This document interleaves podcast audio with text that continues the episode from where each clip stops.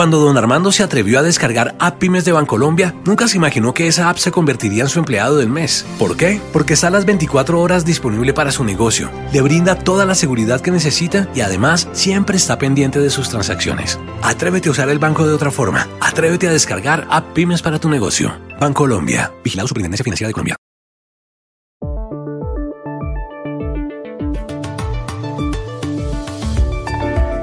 Colombia y el acuerdo de paz con las FARC se erigen en tema clave de campaña entre Donald Trump y Joe Biden, especialmente en la Florida. ¿Por qué? Para saberlo, contactamos en Miami al director de noticias de Univision, el reconocido periodista colombiano Daniel Coronel. Quedan cinco días para las elecciones presidenciales en Bolivia. Luis Arce, del partido de Evo Morales, y el expresidente Carlos Mesa encabezan los sondeos. ¿Qué puede pasar? Hablamos en La Paz con el prestigioso periodista y analista político Raúl Peñaranda. Con su nuevo triunfo en Roland Garros, el español Rafael Nadal se convierte en uno de los mejores tenistas de todos los tiempos. ¿Cuál fue la clave de su éxito? Alejandro Siriza, periodista de El País de Madrid y quien estuvo ahí en la gradería, lo explica desde París. Hola, bienvenidos a El Washington Post. Soy Juan Carlos Iragorri, desde Madrid. Soy Dori Toribio, desde Washington, D.C. Soy Jorge Espinosa, desde Bogotá. Es martes 13 de octubre, martes 13, y esto es todo lo que usted debería saber hoy.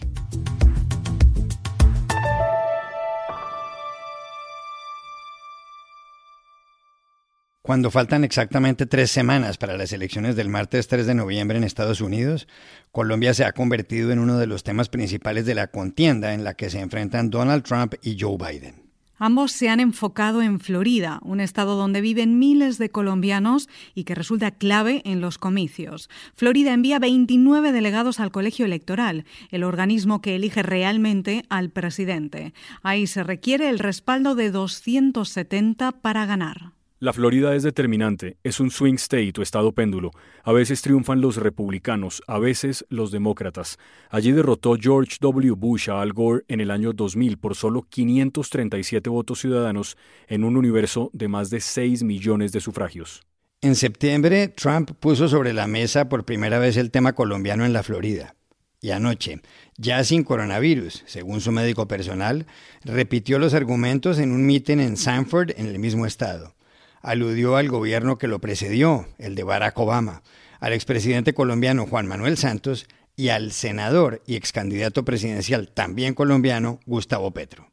Trump dijo, la última administración negoció el terrible acuerdo Obama-Biden-Santos con los carteles colombianos de la droga. Se rindieron ante los narcoterroristas y eso causó que llegaran drogas ilícitas a este país. Y añadió, Joe Biden incluso recibió el apoyo del socialista Gustavo Petro, antiguo miembro de la guerrilla del M-19. ¿Y saben por qué lo recibió?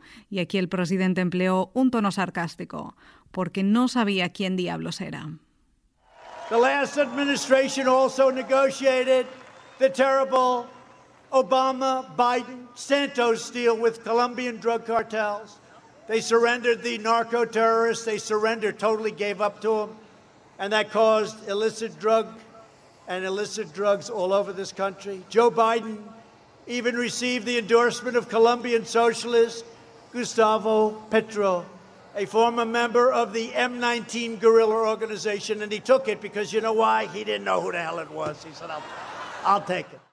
Biden ya había enfrentado esas críticas. En un programa en NBC News había dicho, ¿parezco un socialista? Mire, le gané a un socialista, en alusión a Bernie Sanders. Me acusaban de ser muy moderado. Me he enfrentado a los dictadores, a los Castro, a Putin. No los he acogido. I look like a socialist. Look, I'm the guy that ran against the socialists. Remember, I got in trouble in the whole campaign. 20 some candidates. Joe Biden was too centrist, too moderate, too straightforward. That was Joe Biden. I have taken on the very people that, in fact, we're worried about. I've taken on the Castros of the world. I've taken on the Putins of the world. I've taken on all these dictators. I haven't cozied up to them. La semana pasada, Joe Biden escribió además una columna de opinión en el diario El Tiempo de Bogotá, en la que dijo que Colombia es la piedra angular de la política exterior de Estados Unidos en Latinoamérica y el Caribe. Pero ayer por la mañana la campaña de Trump volvió a la carga. Hizo público un anuncio en español y puso, después de la voz del locutor, la de Gustavo Petro. Joe Biden es el candidato del castrochavismo. Yo votaría por Biden sin la menor duda. ¿Por qué se convirtió Colombia en un asunto de esta campaña y en Florida? Se lo preguntamos en Miami al director de noticias de Univision, Daniel Coronel, que además citó estadísticas del Pew Research Center. La razón del novedoso interés en el tema de Colombia y de los colombianos tiene que ver con el empate virtual que se ha creado entre el vicepresidente Biden y el presidente Trump en las elecciones de Florida, que es un estado muy importante porque, como ustedes saben, escoge 29 votos eh, de colegio electoral. Así las cosas, el voto hispano se ha vuelto muy importante porque es casi el 26% de la población de Florida eh, más o menos un millón y medio de personas y en la mayor concentración electoral está en Miami-Dade, donde hay alrededor de 600 mil votantes hispanos. De esos 600 mil, el 10% son colombianos, 60 mil. Y quizás en una elección peleada, en una elección muy disputada, 60 mil votos signifiquen mucho. Y eso coincide además con una situación política y judicial que se está viviendo en Colombia el expresidente Álvaro Uribe, el jefe de partido de gobierno y sin, sin lugar a dudas el hombre más poderoso de Colombia, está afrontando grandes problemas judiciales porque hay en marcha un proceso eh, porque él habría cometido los presuntos delitos de soborno de testigos y fraude procesal. Entonces, tanto eh, Uribe sabe que necesita a Trump para que le haga más fácil su pasar con este proceso que en todo caso va a tener que enfrentar, como Trump sabe que necesita esos votos porque probablemente se va a jugar el estado de Florida eh, determinante para la, para la elección hasta el último voto. Le preguntamos asimismo a Daniel Coronel quién entre Trump y Biden tiene la razón. desde, desde luego la televisión y la radio de, Florida está llena de propaganda negativa y mucha de ella está destinada a señalar al vicepresidente Joe Biden y a, su fórmula vicepresidencial Kamala Harris como si fueran castrochavistas. La realidad de esto es que eh, es bastante lejana a eso, ¿no? ellos no, no son eh, ni de lejos afines al castrochavismo. Lo que pasa es que en la sobresimplificación que hay para buscar el voto cubano, venezolano y colombiano, pues están buscando la manera de señalarlos y de, colgarles el estigma, porque es un discurso que ha funcionado mundialmente. En latitudes tan lejanas como en España, eh, también el argumento del castrochavismo ha sido permanente y de, y de uso muy exitoso en la política. Imagínense cómo será en Miami, en donde hay muchas personas exiliadas políticas por razones de, lo que pasa con estos regímenes como el de Venezuela, el de Cuba y el de Nicaragua. Eh, además, el argumento colombiano viene porque se identifica a Álvaro Uribe como el muro de contención frente al castrochavismo y en esa medida parece que la lógica es que no importa nada más de lo que haga, todo el mundo tiene que mirar hacia un lado porque él fue el que contuvo a Chávez y a Maduro, que ya se iba a tomar el continente. Eh, algo que también es discutible, pero que tiene eh, muchas personas que lo creen y lo, y lo sostienen públicamente.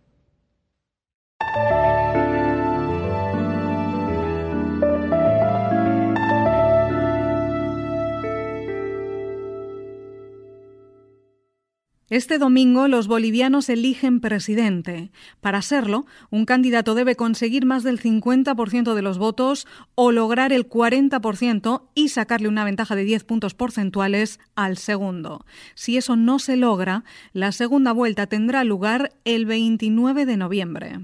Los más opcionados, según las encuestas, son Luis Arce, del Movimiento al Socialismo, el MAS, partido del expresidente Evo Morales, Carlos Mesa, de Comunidad Ciudadana, que ya ocupó la presidencia, y Luis Fernando Camacho, de Creemos. Hace algunos días, el 17 de septiembre, la presidenta interina Yanine Áñez renunció a su candidatura. Dijo que así no fragmentaría el voto contra Arce. El domingo pasado, el expresidente Jorge Tuto Quiroga, cuya compañera de fórmula era Tomasita Yarui, hizo lo mismo. Por pequeño que sea el riesgo que el MAS acceda al gobierno directamente este 18 de octubre, debo hacer todo lo que esté a mi alcance para evitarlo. Además, la crisis económica y posibles rebrotes de la pandemia demandan contar cuanto antes con un gobierno legítimo que emane de las urnas. Si podemos derrotar al MAS en primera vuelta, el país se evita una segunda exposición a esas aglomeraciones electorales, se ahorra 45 días y así arranca un gobierno de cinco años en noviembre que reactive la economía, sin esperar a una segunda vuelta y a una tardía posesión presidencial navideña.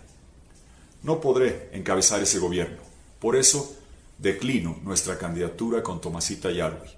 Conviene recordar que Evo Morales gobernó Bolivia de 2006 hasta su renuncia el 10 de noviembre del año pasado. Entonces perdió el respaldo de las Fuerzas Armadas tras las denuncias de fraude en los comicios de octubre, en los que se declaró ganador. Hoy vive asilado en Argentina. ¿Qué puede pasar este domingo? Se lo preguntamos en La Paz al periodista y analista político Raúl Peñaranda. Diferentes encuestas están dando diferentes resultados.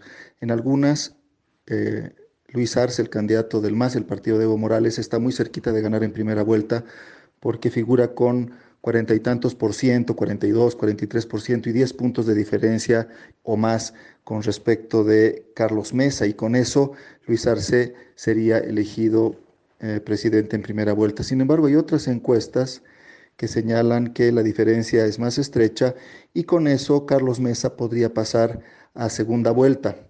Y en segunda vuelta todo indica que Mesa ganaría holgadamente porque todos los partidos y toda la opinión pública, la ciudadanía contraria a Evo Morales, se uniría en su candidatura un poco de facto ya sin la dispersión y las candidaturas que ahora están un poco impidiendo que, Mesa gane en primera vuelta.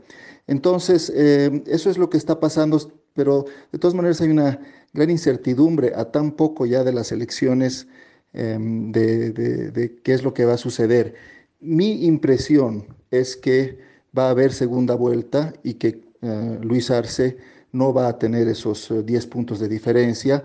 Creo yo que el MAS ha cometido errores importantes Em, en los últimos meses. Me parece que eso le va a pasar factura y aunque la mayoría de las encuestas señalan que va a ser una diferencia de casi 10 puntos, mi impresión es que la diferencia va a ser más estrecha y que tendríamos entonces segunda vuelta en la que Mesa probablemente ganaría eh, holgadamente.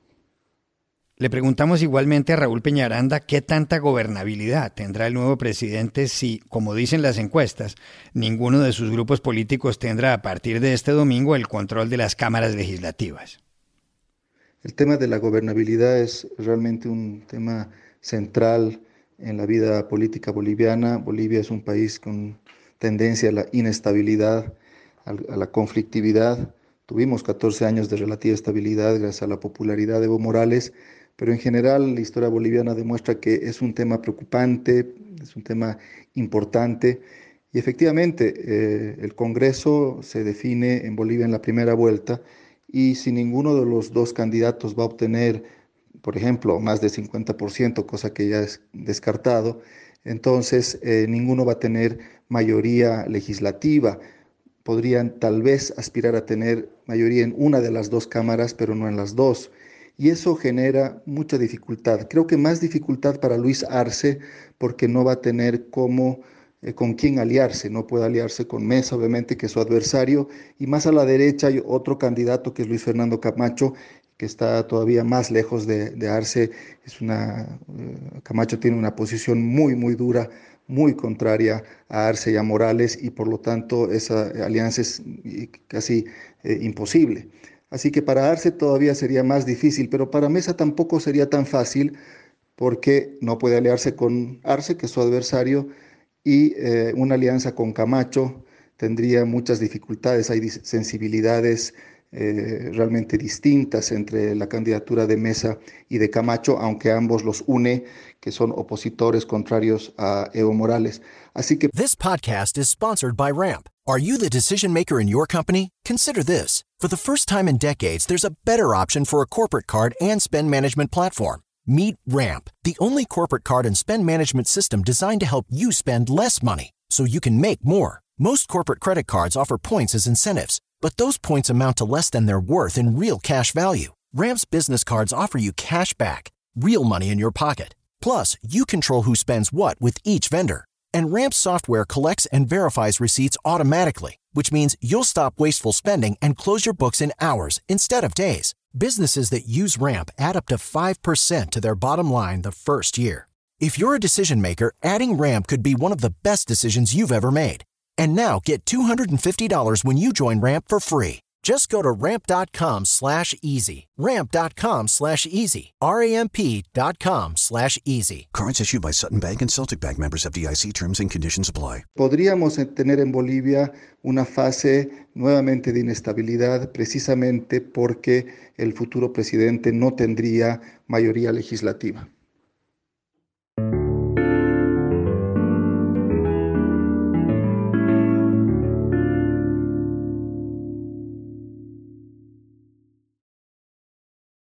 Este post es presentado por Bancolombia.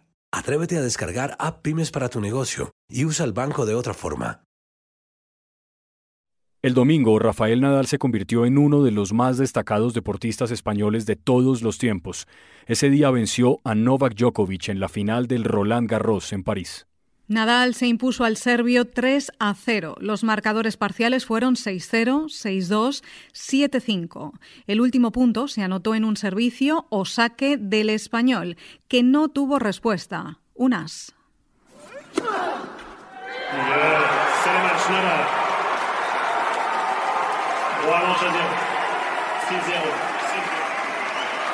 De match Roland Garros, le 13e titre, Rafael Nadal.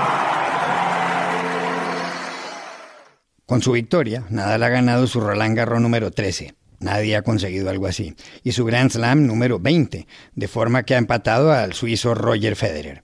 Estamos ante los dos mejores tenistas de la historia. El domingo, Djokovic no pudo ganarle a Nadal un solo game, un juego, en los primeros 54 minutos de partido en un estadio donde, por la pandemia, solo había unos mil espectadores. Nadal, de 34 años, se erige en el indudable rey de las canchas de polvo de ladrillo o de tierra batida. ¿Cuál fue la clave de su éxito? Se lo preguntamos ayer en el aeropuerto de París a Alejandro Ciriza, el periodista del diario El País de Madrid que cubrió Roland Garros.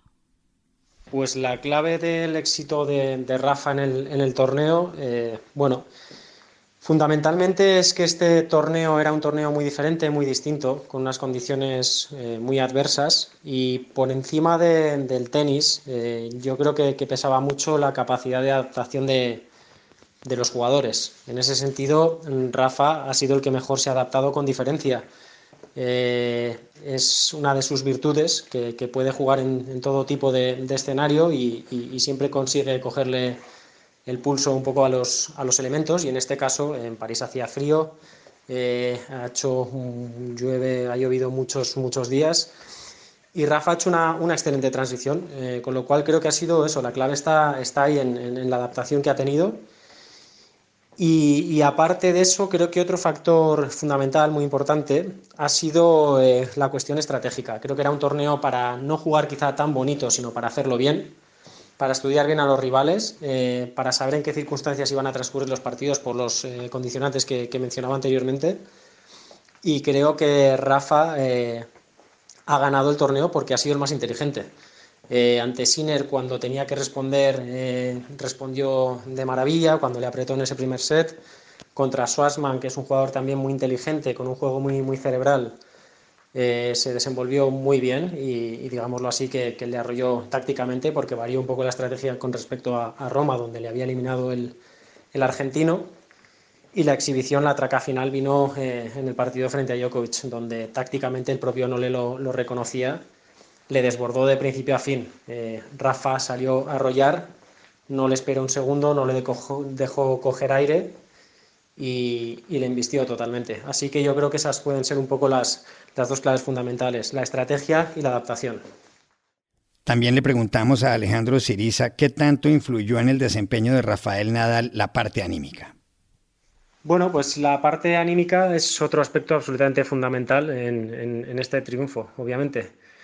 Eh, acabo de estar hablando recientemente con, Rafa eh, esta mañana, justo después nos ha concedido unos, unos minutos a, El País, al diario El País, y él insistía mucho en que mentalmente ha hecho o ha dado todos los pasos eh, adecuados para poder hacer lo que ha hecho sobre todo Rafa tenía sus temores y sus miedos, eso es lo que, lo que me ha contado, que, tenía sus, miedos por el hecho de, haber estado mucho tiempo sin jugar. Eh, primero el confinamiento, dos meses encerrado en casa, después eh, varios meses sin competir, al final han sido prácticamente siete en total, con lo cual, eh, bueno, tenía ahí una serie de, temores físicos, de, cómo se iba a preparar, con lo cual mentalmente hay que estar bien preparado, bien armado y, en ese sentido, eh, Rafa lo dice, ha tenido la actitud eh, adecuada, mentalmente es bueno, una persona con una cabeza absolutamente privilegiada, un deportista con una cabeza, con una mente eh, absolutamente fascinante. Y, así lo ha conseguido. Me parece que, es un factor fundamental. Y, bueno, recuperar unas palabras de, su tío Tony, con el que, con el que suelo hablar. bueno, me, explicaba que, la gran virtud de, Rafa por encima del juego eh, que, es muy bueno, obviamente. Pero la gran virtud de, Rafa es eh, responder eh, de la mejor manera posible cuando el guion más lo exige, es decir, en el momento más complicado. Y Rafa lo ha hecho. En su Roland Garros más, más adverso, más complicado, ha respondido excepcionalmente bien y, ahí está un poco la, clave de, la victoria. Lo, he estado comentando con él ahora, ahora recientemente, cuando yo venía ahora de, camino al aeropuerto de, de París y, bueno, eh, está muy, muy satisfecho Rafa de lo que ha conseguido.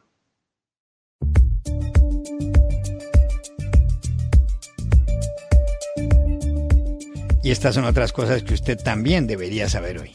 El Senado de Estados Unidos ha comenzado el proceso de confirmación de Amy Coney Barrett como jueza de la Corte Suprema.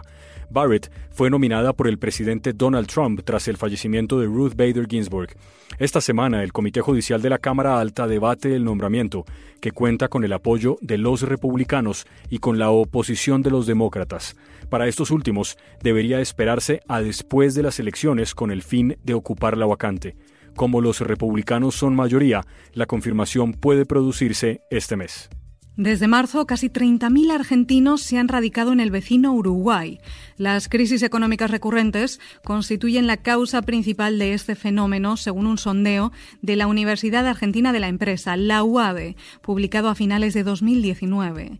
El 31% de los consultados esgrimían ese motivo, mientras que el 19% mencionaba la inseguridad.